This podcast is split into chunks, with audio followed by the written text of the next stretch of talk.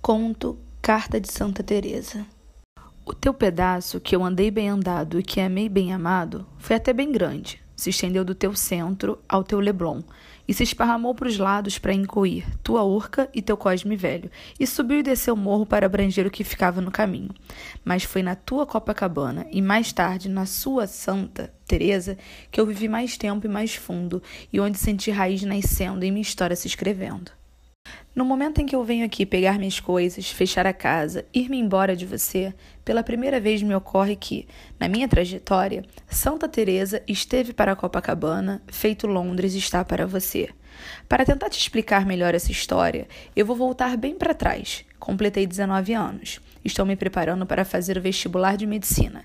Me considero cidadã de Copacabana, tão entrosada na tua praia e na tua vida beira-mar que tudo me passa pela cabeça menos mudar a cidadania. Mas minha vida não está fácil. Andei sofrendo na pele a angústia que tanto estudante sente. Chegou a hora de prestar vestibular. E mesmo sem ter certeza nenhuma da profissão que a gente quer abraçar, a gente tem que optar. E eu, que desde pequena vinha mostrando meu gosto acentuado para ler, escrever e representar, na hora de optar, achei que gosto tinha cara só de gosto e que profissão tinha que ter cara de profissão. Das caras que eu olhei, longe, a que eu mais gostei pela possibilidade de me dedicar, de influir, de ajudar, foi a cara da medicina. Na hora da decisão, nem me detive no fato de ter que conviver com duas personagens que eu não gostava, e que à medida que os estudos preparatórios avançavam, ia me parecendo cada vez menos gostáveis. Uma se chamava física e a outra química. Em casa, o astral era baixo, uma doença séria e prolongada do meu pai, a quem eu era muito ligada, aliada a um sufoco igualmente prolongado, a falta de grana.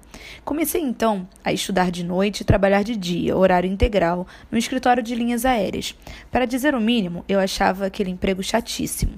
Feito coisa que isso tudo era peso leve para os meus 19 anos, ainda tinha o caso do pé. Foi um caso de um namorado meu que andou rolando. O namorado tinha quase o dobro da minha idade desquitado recente e virado pai. A mulher tinha ido embora com outro, deixando os filhos para ele.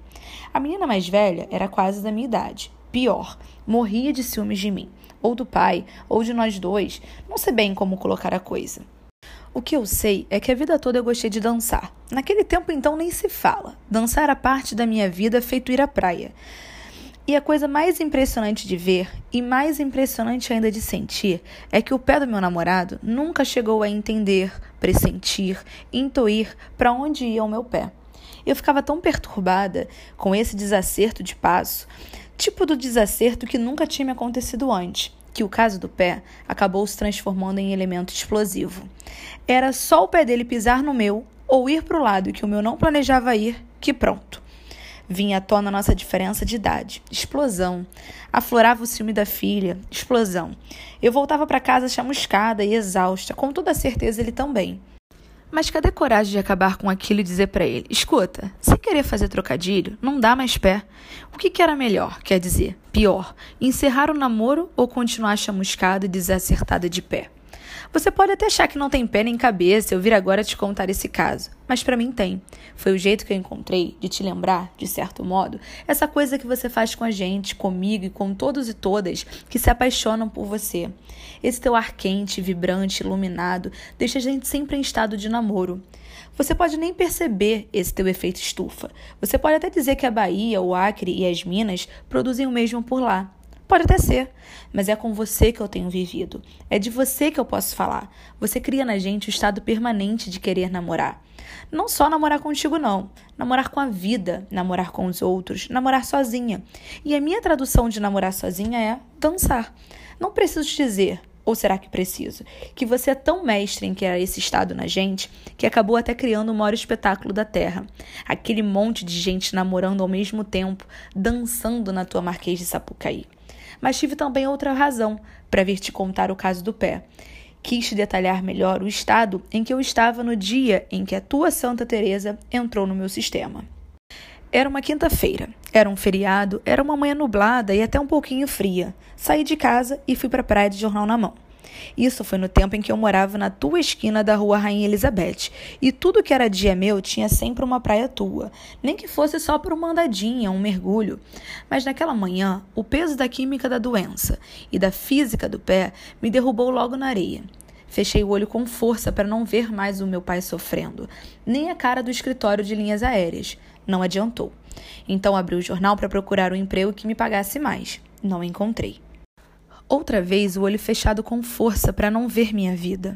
Nem você, com todo o teu charme, conseguiu me consolar. A única esperança de melhorar o astral era encontrar um filme bom para ver. Abri o jornal na seção de cinema e teatro. A primeira coisa que meu olho viu foi um anúncio que literalmente mudou a minha vida. O anúncio comunicava a continuidade dos planos teatrais de Pascoal Carlos Magno. Ele havia retomado o projeto Teatro do Estudante, que anos antes tinha tido grande repercussão, divulgando o talento de Sérgio Cardoso, Sérgio Brito, Luiz Linhares e de tantos outros atores e atrizes que depois influenciaram a cena nacional. Nessa retomada, Pascoal havia reunido um novo grupo de atores iniciantes para levarem em excursão pelo país um repertório clássico ambicioso, Shakespeare e as tragédias gregas. E o grupo já estava excursionando pelo Brasil. Mas Pascoal sempre sonhou grande. Agora ele dava início a um outro projeto. Queria também incentivar a dramaturgia brasileira. Havia lançado um concurso para novas peças e algumas já tinham sido escolhidas para encenação.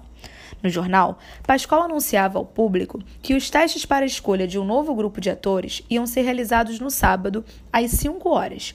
Avisava que os vencedores seriam os principais atores das peças nacionais e participava que o Teatro Duze, nome escolhido para o teatro que construiu em sua casa de Santa Teresa, seria oficialmente inaugurado no dia da estreia da primeira peça brasileira.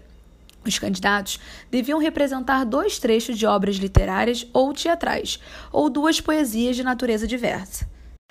Quando acabei de ler a notícia, meu coração parecia um louco, de tão forte que batia.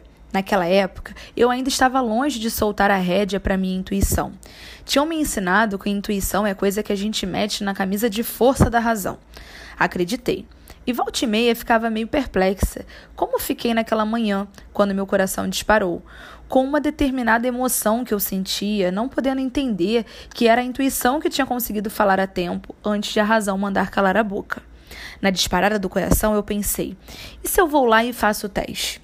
Afinal de contas, desde muito pequena eu gostava de representar as historinhas que eu escrevia e sempre gostei de dizer poesia. E dois anos antes de ler aquele anúncio no jornal, eu havia fundado, com alguns colegas, o grupo teatral do Colégio de Aplicação da Escola de Filosofia, onde na época eu estudava. Então, por que não? Mas a razão veio correndo para me lembrar da química, da física e das linhas aéreas e do resto todo, e mandou meu coração ficar quieto. Ficou. Voltei para casa de ideia abandonada. Mas esse pedaço teu, que nunca antes tinha sequer despertado minha curiosidade, não saiu mais da minha cabeça.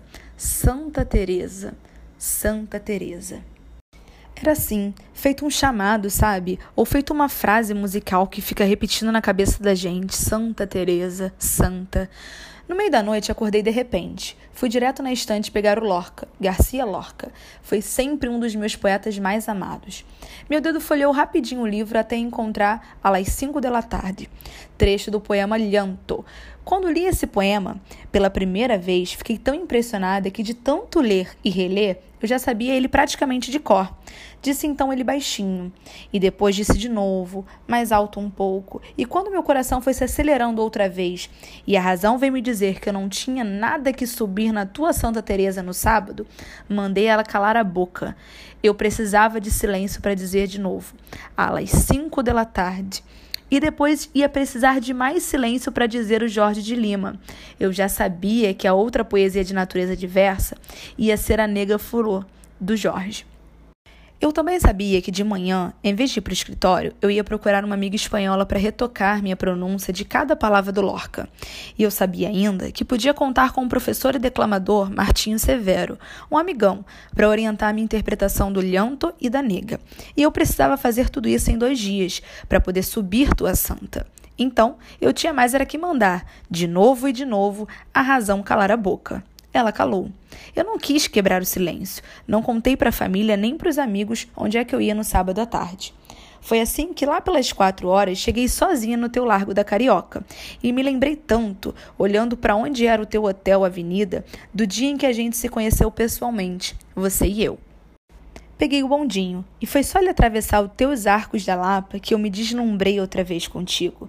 Um contigo que eu só conhecia tão só e tão pouco de ouvir falar, e que revelou esse teu lago do velho, aprazível, pitoresco, que de cara me seduziu e que nunca mais deixei de amar. Tinha ruga de tempo na cara daquelas tuas casas. O limo e a era se abraçavam nos muros. As árvores eram moradoras antigas de tudo quanto era quintal. O bonde avançava sem pressa pelos trilhos que faiscavam nos paralelepípedos desiguais. O olho da gente não precisava se afobar. Tinha tempo para ir pegando a paisagem. Se de manhã eu já tinha acordado esquisita, tomada de uma emoção especial, agora, a caminho do teatro onde eu ia lançar meus dados para tentar a sorte no jogo novo que eu ia jogar, eu descobri um encanto nesse teu novo velho recanto, que ainda tornava a minha emoção mais especial quando o bonde parou no curvelo e eu saltei, e quando lenta, cada vez mais lenta, de tanto que a sensação de magia crescia dentro de mim, fui descendo a ladeira para alcançar a casa do Pascoal, eu não sabia para que lado olhava, de tanto que tanto você se mostrava, exibindo mar e baía e montanha e cidade para a gente olhar. Intuí que ia voltar muitas vezes a tua santa, mas pensei que ia ser só para te contemplar assim, envelhecido e embelezado de tempo, olhando, de cima e benevolente, tudo que é novidade, modernidade e barulhidade que rolava lá nos teus baixos. Voltei muitas vezes sim, mas foi para ensaiar no palco do Duze e me tornar atriz. Naquele dia mágico e revelador, ganhei um primeiro lugar nos testes. Fui escalada para estrelar a peça que inaugurava o Duze. E assim que a peça estreou, fui chamada para a Companhia de Teatro Profissional Artistas Unidos, e que tinha Fernanda Montenegro, Jardel Filho e outros astros no elenco. Fiquei deslumbrada de ter me tornado tão rapidamente uma integrante da melhor companhia teatral daquele tempo. Tiro certeiro na física, na química, nas linhas aéreas e no caso do pé. A afinidade que eu senti com as ladeiras da tua santa me deu a certeza de que, mais cedo ou mais tarde, eu vinha morar aqui. Um dia vim e finquei minhas raízes de mulher adulta neste teu pedaço velho que me apaixonou aos 19 anos. Desde então até agora, até este momento em que me despeço de ti, não houve uma vez, uma só, em que subindo esse teu morro para voltar para casa, eu não tenha saboreado te ver daqui. Na vida é assim mesmo, uma coisa leva a outra. Tipo da frase usada e abusada. Quando a gente para para pensar na história da gente, o que fica logo claro é que leva sim, uma coisa leva a outra. Só que muitas vezes essa outra não tem nada a ver com a gente, o que resulta no chamado descaminho, o tal que faz a gente sofrer a beça. Ainda bem que outras vezes leva para o que tem a ver. Foi o que aconteceu quando eu descobri a tua Santa Teresa. Ela dava sequência e respaldo a um interesse meu muito grande, sintetizado em quatro palavras que se reforçam: história, memória, arrasto atrás. Eu era muito jovem, tinha um rastro pequeno, mas já era minha história, ué. Mas você era quatrocentão, tinha um senhor rastro.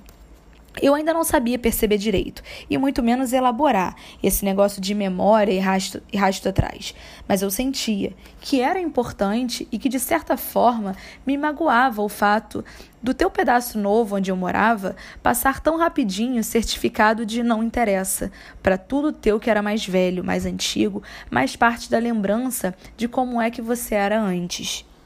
Não foi só o pitoresco dessas tuas ladeiras, nem só a atração de morar no alto para te ver mais quando te olho, como diria a Maria da Anunciação, que me fez abandonar teu beira-mar e subir tua santa. Foi sobretudo porque eu senti que aqui você levava mais a sério a tua memória. Não se descartava tão facilmente do teu rastro atrás. Não se abandonava com tão pouca luta a dar sumiço nos teus referenciais. Lembra só, depois que eu vim para tua santa, o que eu te dizia quando voltava das minhas viagens? Puxa, mas que alívio! Nenhuma casa veio abaixo, as jaqueiras continuam carregadas, a quintana ainda está no mesmo lugar, o arranjo das frutas, lá no Guimarães, não mudou uma vírgula, e o sapateiro da Vista Alegre continua consertando o sapato lá mesmo. Não tem nem meia hora, o vassoureiro passou aí apregoando, feito sempre, a virtude de cada vassoura, e o armarinho continua onde sempre esteve, se lixando para essa história de que armarinho já era. Quando eu fui no portão para molhar o gerânio, o Jorge, carteiro, vinha chegando com as cartas e só mudou porque engordou um pouco. No resto, continua a cara dele. E a gente se abraçou. Foi legal falar de novo com os vizinhos, mas fiquei sabendo que o cachorro aí do lado morreu. Coitado. Bom, mas também ele já estava bem velho, não é? Ah, lembra do tal gato de telhado que perdeu o rabo? Anda por aí, rondando outra vez, imagina. Mas eu queria te dizer uma coisa. Ontem foi domingo, não é? O sino da tua igreja bateu, mas vou te contar, tá mais rouco que nunca. Aqui, durante um bom tempo, eu dei sequência à sensação de me sentir perto de ti. Me encantava. Me encantava ver que você, bem no teu bojo, no teu centro, no teu coração, continuava se espalhando tão pachorrento por casa, casinha, casona e tudo com quintal. Foi aqui que eu retomei o convívio, há bastante tempo interrompido com lado de fora de casa, o quintal. E só então me dei conta da saudade que eu tinha dele. Achei tão bom viver quintal outra vez.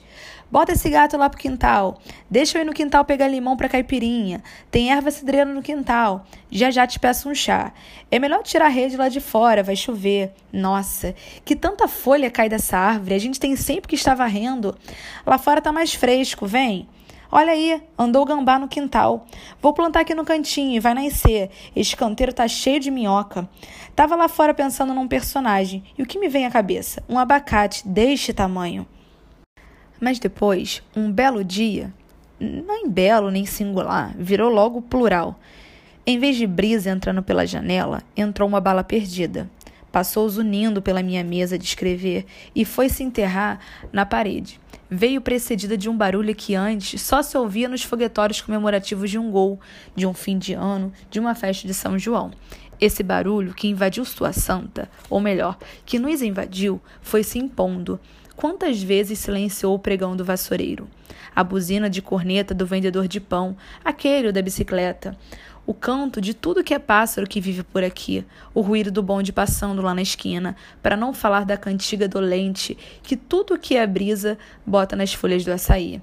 Barulho que vai ficando mais forte, que vem chegando mais para junto, que se intromete na casa, no quintal, na sequência, na memória, no meu sentir perto de ti. Chegou agora tão para junto que se intrometeu nesta carta. Me despeço aqui.